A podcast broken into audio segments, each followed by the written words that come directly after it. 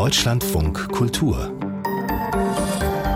Lesart mit Joachim Scholl. Glückwunsch auch von uns an Abbas Kider für diesen schönen Preis. Wir haben heute ein sehr lyrisch klingendes ja, Romandebüt des Autors Ralf Tarayil im Angebot. Geboren in der Schweiz als Kind indischer Eltern, lässt er nun ein Kinderpaar erzählen in einer Schweizer Bergwelt. Nimm die Alpen weg, so heißt das Buch. Und Ralf Tarayil ist gleich unser Gast in dieser Lesart. Schön, dass Sie wieder zuhören. Die Lesart im Deutschlandfunk Kultur. Noch bevor das Buch erschien, wurde es schon preisgewürdigt mit der Alfred Döblin Medaille. Und jetzt ist Nimm die Alpen weg seit gestern im Handel. Der erste Roman von Ralf Tarayil. Er ist 1986 in der Schweiz geboren. Seine Eltern kamen aus Indien. Er hat Geschichte, Medien- und Literaturwissenschaft studiert, ist vielfältig künstlerisch unterwegs, schreibt Prosa und Lyrik. Beim Open Mic Wettbewerb in Berlin hat er gewonnen, wo er auch inzwischen lebt. Leider ist er gerade nicht da, aber wir erreichen ihn in Portugal. Schönen guten Morgen, Herr Tarayil. Guten Morgen, Herr Scholl. Ein Debüt, Nimm die Alpen weg. Es ist ein sehr anspruchsvoller kurzer Text über ein junges Geschwisterpaar, das in der Schweiz als Kind sind südindischer Eltern aufwächst. Was ist das für ja, eine Kindheit, für ein Aufwachsen, mit dem es diese Kinder dort zu tun haben als nicht weiße Schweizer? Mhm. Ich denke, dass diese Kinder in einer Familie aufwachsen als allererstes. Und diese Familie oder dieses Familienleben zeigt ihnen, dass sie Differenz erfahren in der Familie selbst und auch draußen. Also die Familie ist quasi die Spiegelung dieser migrantischen Erfahrung. Mhm. Ihr Text, ähm, der ist wie ein Gedicht geschrieben, sehr lyrisch, weniger in Prosa, also es wird wenig beschrieben, die Kinder sprechen. Äh, es gibt nur ja, wenige Zeilen eigentlich auf der Seite. Manchmal sieht sie irgendwie aus wie, wie, wie eine Gedichtseite eigentlich. Ich war schon fast verwundert, dass auf dem Buch Roman steht, so sehr mhm. entzieht es sich doch diesen ja, formalen Romankategorien. Ähm, was hat es mit diesem Erscheinungsbild, mit dieser Sprache, mit diesen Brüchen auf sich? Hm. Die Suche nach der Sprache war sehr bezeichnend für mich, für die letzten, in den letzten sechs Jahren, in denen ich versucht habe, eine Sprache zu finden für eben diese Kindheit und diese gebrochene Sprache, die Sie schon angesprochen haben, die in diesem Roman sich wiederfindet. Sie ist, die ist tatsächlich auch eine Reflexion dieses gebrochenen Selbstverständnisses der Kinder in ihrer Existenz in der Schweiz, währenddem sie aufwachsen. Das heißt, es ist eine Prosa, die gebrochen ist und es ist eine lyrische Sprache, die sich versucht, eigentlich in einer Prosa zu begreifen gleichzeitig. Mhm. Ihr Geschwisterpaar, das bleibt namenlos. Ihnen gegenübergestellt sind die Eltern, die nur als Ma und Pa bezeichnet werden, die auch immer eine eigene Sprache sprechen, wie es immer wieder im, im Text heißt. Also welche ja, Gegenüberstellungen verhandeln Sie da durch die Sprache der Eltern und die der Kinder? Ich denke, dass es da grundsätzlich um eine Sprachlosigkeit geht, beziehungsweise um eine Stille. Das heißt, dass die Kinder immer wieder versuchen, sich den Eltern auch anzunähern mit ihrer eigenen Sprache, jedoch sich auch in einem jungen Alter schon bewusst sind, dass es eine Differenz, einen Unterschied gibt zwischen der Sprache, die gesprochen wird zu Hause und die, in der sich die Eltern ausdrücken und in der sich die Kinder ausdrücken müssen. Und das sind zwei unterschiedliche Sprachen. Ich glaube, diese Sprachdifferenz, dieser Sprachunterschied führt zu einer Entfremdung. Mhm. Diese Kinder, die treten auch wie eine Einheit auf. Man hat schon fast das Gefühl, sie sind die Einzigen, die einander verstehen. Was mhm. ist das für eine ja, Komplizenschaft äh, oder eben auch Einheit, mit der wir es hier zu tun haben? Ja, das ist eine interessante Frage. Ich glaube, das hat tatsächlich auch damit zu tun, wie ich selbst in der Schweiz aufgewachsen bin, welches Gefühl ich hatte, als ich in der Schweiz aufgewachsen bin, als Teil einer südindischen Diaspora, habe jedoch selbst nie wirklich Anschluss gefunden an diese Diaspora, außer mit meinen eigenen Geschwistern tatsächlich. Und ich glaube, das ist äh, vielleicht auch ein sehr starker autofiktionaler Kern in diesem Text, dass äh, dieses Gefühl der Komplizinnenschaft äh, dieser beiden Geschwister tatsächlich aus einem sehr eigenen Gefühl kommt. Ja. Erzählen Sie da noch ein bisschen davon. Aber heißt es, Sie hatten auch eine Schwester und, äh genau, also genau, ich habe zwei Geschwister ähm, äh, und äh, mit beiden bin ich sehr, sehr eng. Mit äh, meinem Geschwister Norwin arbeite ich auch äh, künstlerisch zusammen und äh, ich würde uns tatsächlich auch als eine Art Komplizinnenschaft, als eine Einheit sehen und bezeichnen. wir kommen aus einer ähnlichen emotionalen Welt und teilen diese auch immer noch sehr gerne miteinander und ich glaube, dass das tatsächlich eine ja eine Entwicklung ist, die sich in diesem Text wiederfindet. Jetzt haben Sie bestimmt allen, die zuhören, schon ein bisschen Appetit gemacht auf den Klang dieser, äh, dieses Romans. Und glaube ich, so wie er geschrieben ist, können wir ein bisschen was hören. Sie haben eine Seite ausgewählt, Herr Tarayel. Die lese ich sehr gerne vor. Es ist wieder Frühling und unsere Augen sind innen so weiß wie das Pulver, das sich Pa auf den Nacken klopft, wenn er schwitzt. Pa hat keine Haare am Nacken. Pa hat Haare am Rücken. Pa ist kein Bär. Wir stehen auf und stellen die Mikrowelle auf eins. Wir stellen die Milch in die Mikrowelle, bis die Haut auf der Milch verbrennt. So lange sagen wir uns, wir wollen, dass die Haut auf der Milch verbrennt. Wir wollen, dass die Milch auf der Haut verbrennt. Sie brennt. In der Schule sagen unsere Freunde, dass Mikrowellen ungesund sind. Von unseren Freunden hat niemand eine Mikrowelle. Niemand hat morgens keine Ma und keinen Pa. Niemand hat morgens keine Zeit. Niemand außer uns will Milch als Haut. Das ist eine wunderbare Stelle mit der Mikrowelle. Ich habe sie ehrlich gesagt gar nicht so richtig verstanden. Warum haben denn die anderen keine Mikrowelle? Ich glaube, es geht darum, dass die Kinder erfahren, dass es äh, unterschiedliche Meinungen gibt, die da draußen rumflattern, in diesem Draußen und drinnen. Das ist ja auch etwas, das in diesem Text verhandelt wird, das drinnen der Familie, das draußen der Welt. Und dass es hier in dem Sinne gar nicht darum geht, was so schlecht ist an der Mikrowelle, sondern dass diese Kinder sagen, dass die wohl ungesund sein sollen, dass das mhm. eine Info ist, die einfach noch nicht angekommen ist. Und das äh, führt wiederum zu Irritation bei den Kindern auf eine Art. Ich meine, es ist auch, wenn man äh, ähm, äh, den ganzen ganzen Text liest, kommt auch so ein Klassenmodell zum Vorschein. Ne? Also ja. es ist auch so, dass der Paar dann äh, erst in einer Fabrik arbeitet, dann später, glaube ich, bei McDonald's. Äh, äh, äh, wieder später wird die Familie wohlhabend. Mhm. Genau, also in diesem Text wird tatsächlich ein Klassenaufstieg beschrieben und ähm, das war mir sehr wichtig, diese Bewegung auch zu zeichnen, in der die Kinder sich mit diesem Klassenaufstieg konfrontieren müssen auf äh, eine Art. Und das tun sie auch, beziehungsweise in der Art der Negation, also dass sie diesen, äh, dass sie diesen, diese Klassenscham quasi mit sich tragen und äh, zum Beispiel nichts mehr mit der alten Wohnung zu tun haben wollen. Das steht an einer Stelle im Text. Also diese Klassenscham, die nehmen sie quasi mit und das ist auch ähm, eine Erfahrung, die ich selbst tatsächlich gemacht habe, ähm, sich nicht mehr verbünden wollen mit äh, den Menschen, äh, mit denen man es äh, zu tun hatte vor Jahren, mit denen man aufgewachsen ist, weil man ja selbst zum Beispiel aufs Gymnasium ist, studiert hat und äh, weil die Eltern äh, tatsächlich es geschafft haben, von der unteren Mittelschicht in die mittlere Mittelschicht aufzusteigen, sich Eigentum anzueignen und so weiter und so fort. Es ist nicht Ihr erster Text über ein Geschwisterpaar, Herr Tarayel. Sie waren vor ein paar Jahren beim Open Mic, diesem Literaturnachwuchswettbewerb in Berlin, äh, nominiert mit einem Text, in dem es ebenfalls um zwei Geschwister ging. Das ist eine über die biografische Konstellation hinaus für Sie literarisch anscheinend sehr reizvoll, diese Konstellation, ja? Ja, das ist tatsächlich ein äh, Thema, das mich äh, sehr lange schon beschäftigt, wenn nicht ein Leben lang.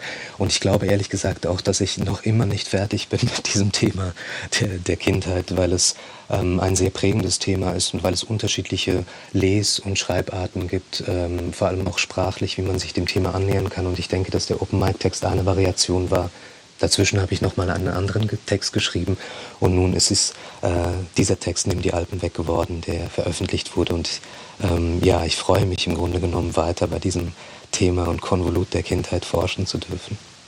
Nimm die Alpen weg, rufen wir und machen Spaß. Es geht immer bergauf. So sagen es die Kinder bei Ralf Tarayel in seinem ersten Roman Nimm die Alpen weg. Seit gestern ist das Buch im Handel erschienen, der Edition Azur. Ähm, Azur mit 128 Seiten für 22 Euro. Herr Tarayel, ich danke Ihnen sehr für dieses Gespräch im Deutschlandfunk Kultur. Ich danke Ihnen, Herr Scholl.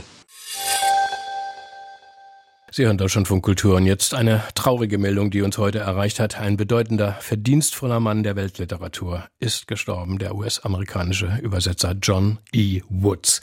Ihm ist es zu verdanken, dass die großen modernen deutschsprachigen Klassiker im angelsächsischen Raum zu lesen waren. Thomas Mann, Alfred Döblin, Günter Grass, Friedrich Dürrenmatt, auch Patrick Süßkind und Christoph Ransmayr. Besonders herausragend war seine Übertragungen fast des gesamten Werks von Arno Schmidt. Sogar das Großwerk Zettels Traum hat er übersetzt, das allein schon im Deutschen eine harte Nuss zu lesen ist.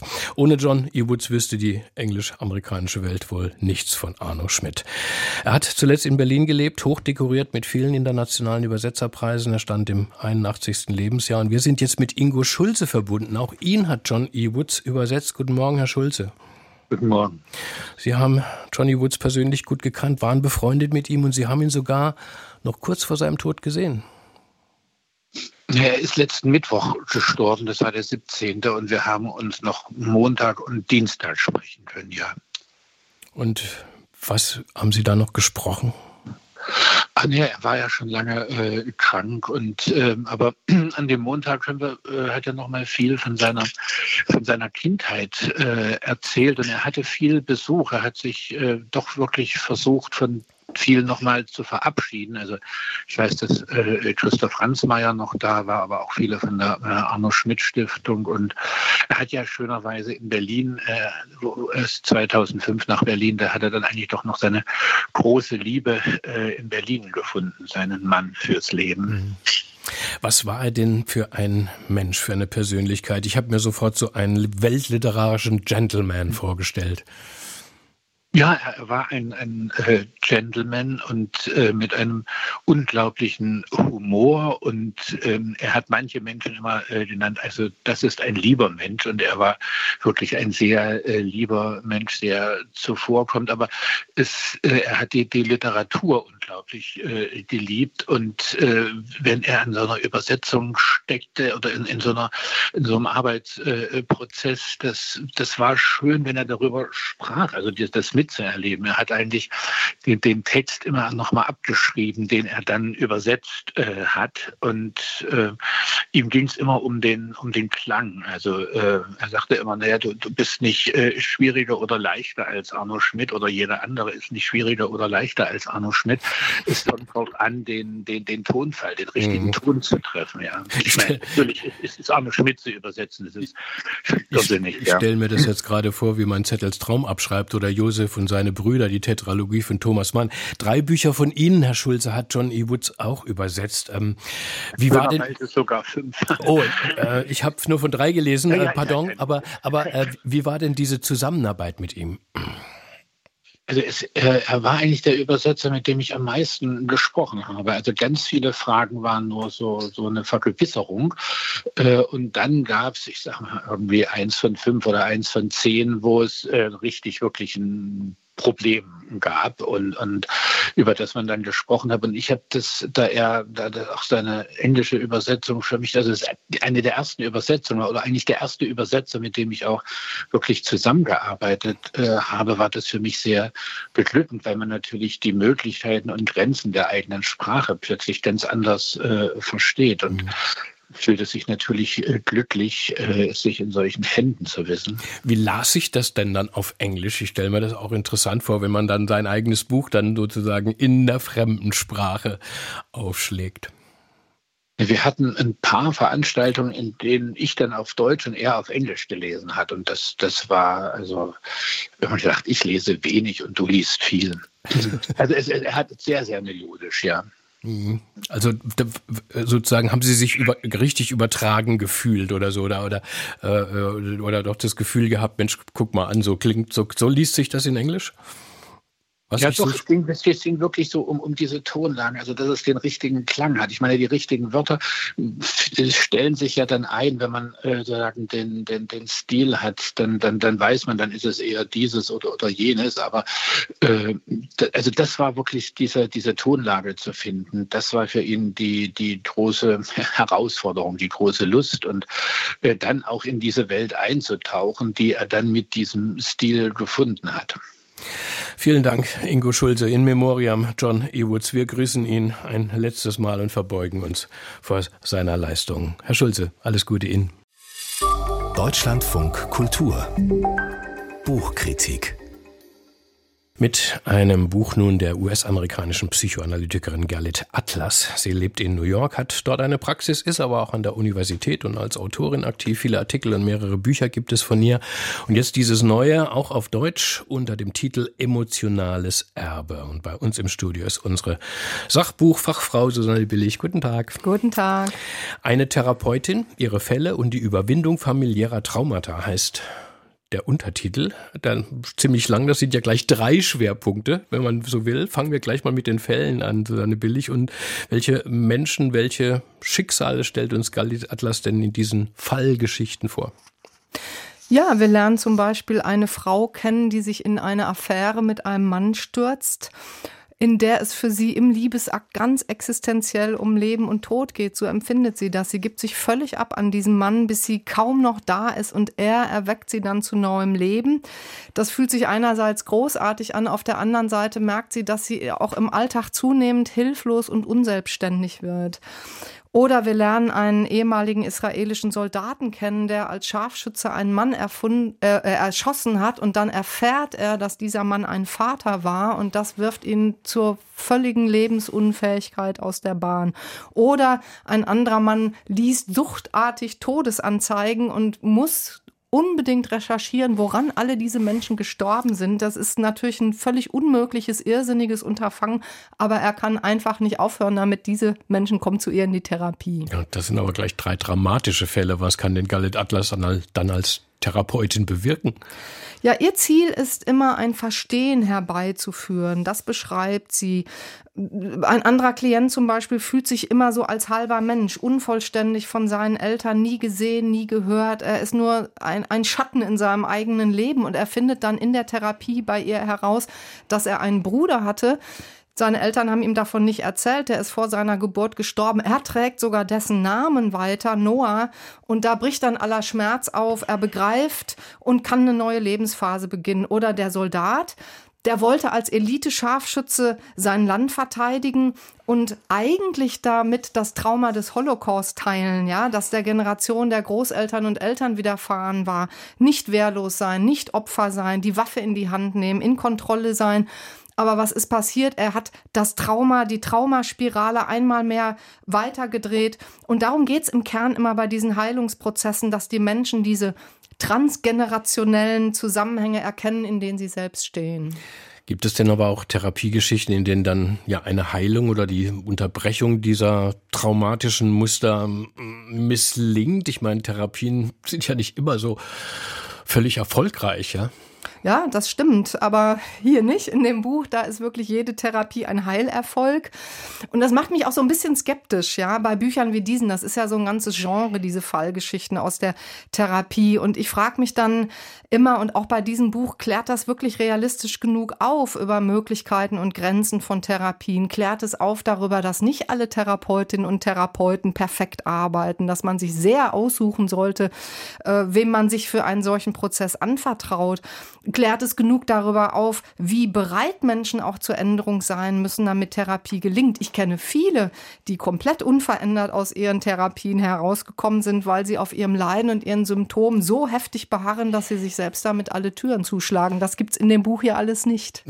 Aber würden Sie dann so weit gehen, dass äh, Gerlet Atlas vielleicht so ihre therapeutischen Möglichkeiten doch ähm, idealisiert? Ja, also so für mich als Leserin erzählt sie erstmal bewegende und erstaunliche Lebensgeschichten und tut das wirklich sehr gut. Sprachlich gut, immer mit viel wissenschaftlichem Background auch. Es gibt zu jedem Kapitel Vor- und Nachspanne. Da tritt sie so einen Schritt zurück, klärt uns über die psychologischen Grundlagen auf, die uns da jetzt entgegentreten, immer aus ihrer psychoanalytischen Perspektive.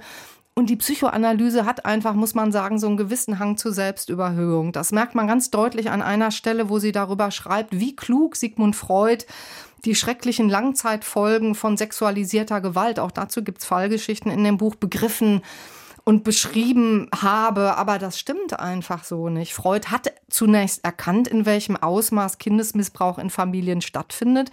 Dann gab es Druck der Öffentlichkeit und dann hat er angefangen, das umzudrehen, das als Fakt zu leugnen und das als Wunschfantasie von Frauen darzustellen. Das ist ein schlimmer Sündenfall von Freud und der Psychoanalyse kommt hier nicht vor im Buch. Das wäre also Ihre Kritik zum Thema die Therapeutin.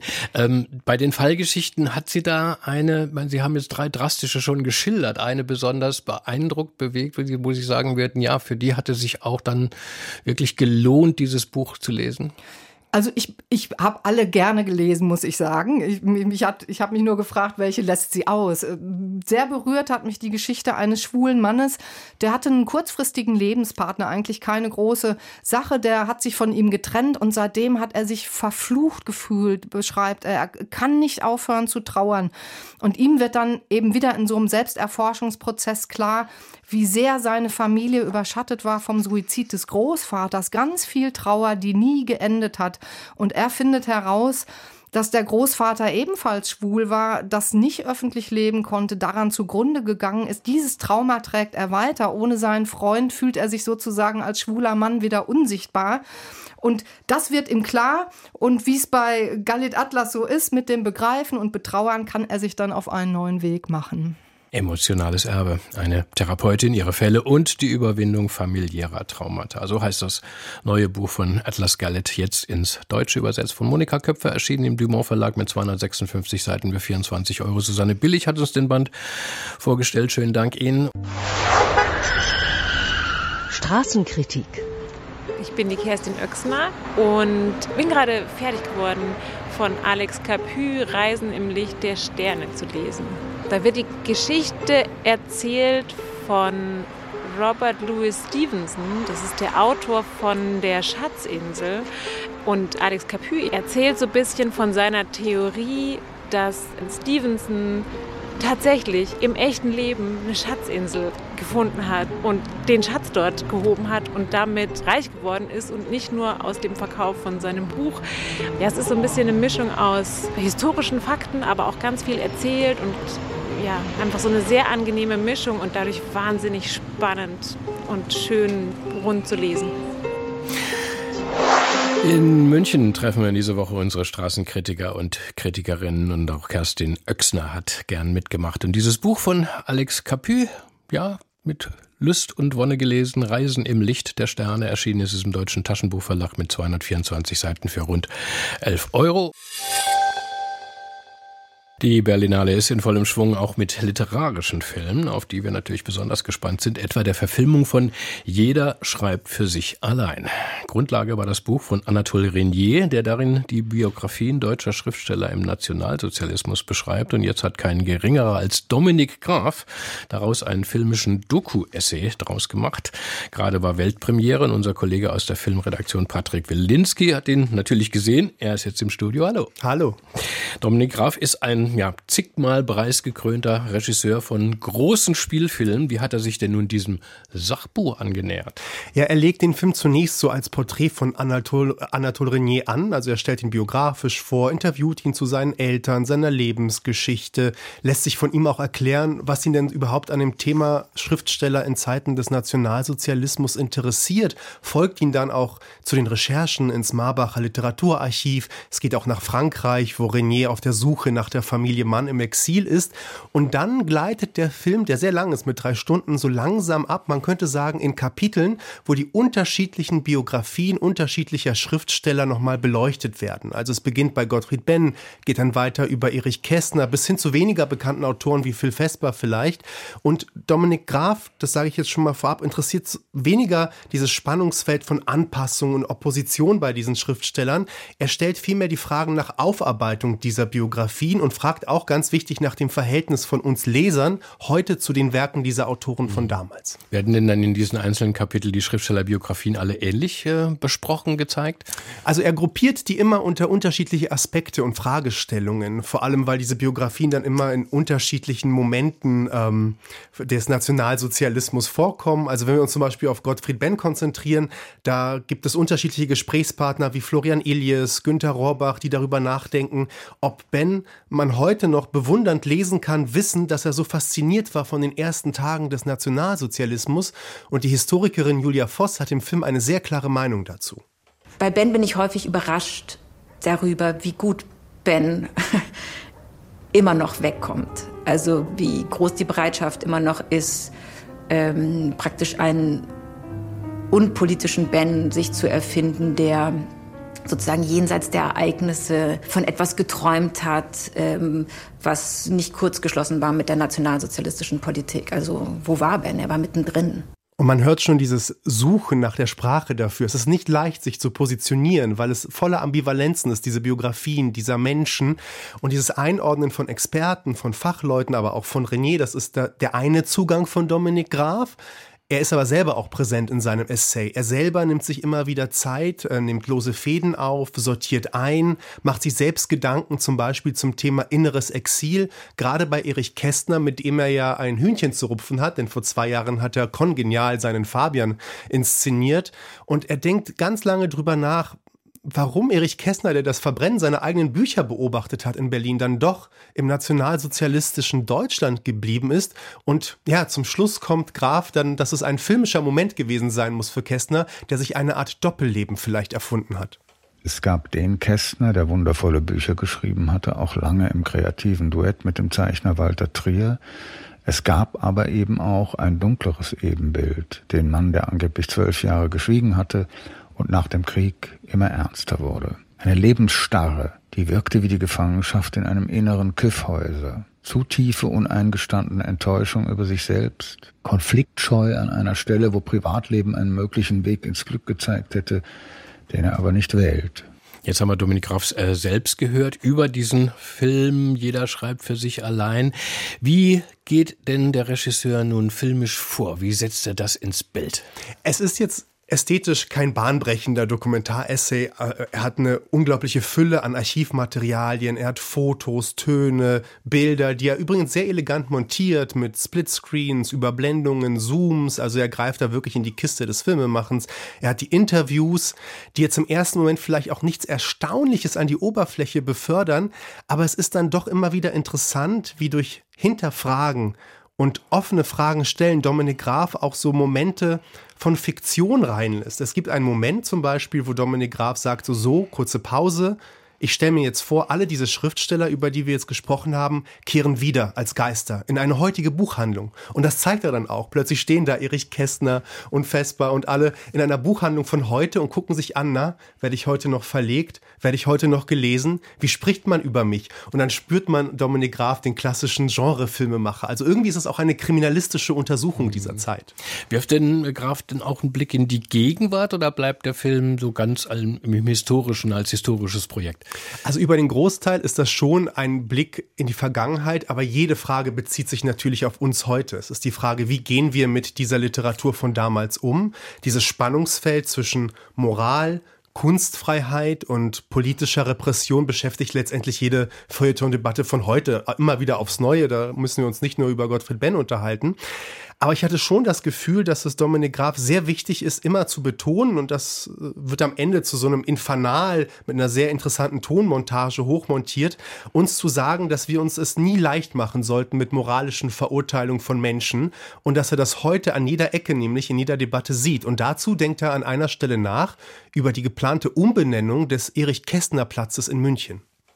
2021 wurde in München die Umbenennung der Erich-Kästner Straße am Hohenzollerplatz zur Debatte gestellt. Die Dummheit, die hinter diesem Vorschlag irgendwelcher Kulturbeauftragter steckt, ist nicht nur atemberaubend, sondern sie ist auch atemberaubend gefährlich. Denn er beruht auf einer fehlenden Anerkennung der Ambivalenz des Menschlichen, einer Art Erkenntnisverweigerung. War es denn ein Highlight für Sie, Patrick Wilinski, dieser Film? Ja, definitiv, weil er fordert einen nochmal auf, nicht nur über die Literatur äh, nachzudenken, über die Literatur dieser Zeit, sondern eben nochmal über die Frage, was erwarten wir von Künstlern? Wie schwierig ist es, sich zu positionieren? Ja, wie kann man sich überhaupt positionieren? Und welche Rolle spielen wir als Leser und Konsumenten? Ja, es ist dieses schöne moderne Wort der Ambiguitätstoleranz, die dieser Film nochmal ganz beharrend, äh, darauf ganz beharrt und sagt, wir müssen einander mehr, besser zuhören und wir müssen auch Widersprüche zulassen in Biografien und in unterschiedlichen Leben. Denn wer sind wir, um über die von damals so stark zu urteilen? Wobei er nie den leichten Schluss fällt, dass da nicht auch Schuld mitschwingt, nicht wahr? Aber das ist ein Doku-Essay mit vielen offenen Fragen und daher auch eine An Einladung an uns Zuschauer, Zuschauende, zu sagen, auch wir könnten uns nochmal an dieser Debatte anders beteiligen. Hm, also bei all dem, den, den, den Schriftstellern, die Sie jetzt genannt haben, die da vorkommen, also ich habe da unbedingt Lust, zu, äh, das anzuschauen. Jetzt läuft er eben auf der Berlinale Weltpremiere. Äh, ich hoffe, dass er dann irgendwann mal auf Arte oder Dreisatz zu sehen sein ja. wird, aber er soll auch in die Kinos kommen. Die drei Stunden ist das ja schon auch ein Wagnis, ne? Ja, das stimmt, aber das trägt der Film auf jeden Fall und ich glaube, dass nochmal dieser Konzentrationsraum Kino dem sehr förderlich ist. Also man kann, mhm. man kann nicht fliehen, wenn dann auch diese Fakten auf einen einprasseln. Gab es denn, Patrick Wilinski, noch andere ähm, interessante, schöne literarische Filmentdeckungen äh, auf der Berlinale bislang oder, oder ist noch was zu erwarten? Ja, also sehr viel, lustigerweise. Also wir haben uns sehr stark mit Ingeborg Bachmann auseinandersetzen dürfen durch den neuen Margarete Film von, von Trotter. Ja, genau. Interessant ist, dass auch sie dieses Verhältnis von Max Frisch und Ingeborg Bachmann nicht wirklich zu fassen bekommt. Das ist ja bis heute noch eine offene Frage. Was war das eigentlich für eine Beziehung? Da hatten wir letztens die Veröffentlichung dieser Briefe. So mhm. richtig wissen tun wir es nicht und Margarete von Trotter auch nicht. Aber es ist ganz klar, dass Ingeborg Bachmann sich irgendwann freischwimmen musste von dieser Beziehung. Mich hat aber ein anderer Film berührt. Der Film Orlando, meine politische Biografie. Es ist ein Doku-Essay über Transmenschen heute, die sich mit Virginia Woolfs Roman Orlando auseinandersetzen, identifizieren. Und dieser Film ist durchzogen von einer großen Liebe und Verständnis und Bewunderung für die Literatur von Virginia Woolf und gleichzeitig empowern sich diese Menschen durch diesen Roman derartig für die heutige Zeit, in ihrer heutigen Lage, dass das filmisch wirklich ein kleines Ereignis war. Danke, Patrick Wilinski von unserem Filmteam auf der Berlinale. Täglich berichten wir natürlich vom Festival fortlaufend im Programm von Deutschlandfunk Kultur.